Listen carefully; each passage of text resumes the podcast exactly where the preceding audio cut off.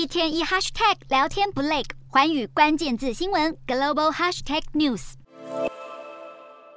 美国最近宣布价值十一亿美元的对台军售，马上就引发了中国不满，认为美方一再踩踏中国的底线，扬言将会反制。美国也再次强调会持续依循政策来支持台湾，满足台湾的防卫需求。而除了美国的支持，日本呢也在提前为台海危机做好应对方案的准备。日本防卫大臣滨田靖一表示，目前日本有约七成的弹药都储存在北海道，但是北海道和台湾相隔了超过两千公里，因此防卫省认为应该在离台湾比较近的地区增加军事能力，预计将在琉球群岛增设燃料库和弹药库，来加强防卫以及灵活的部署能力。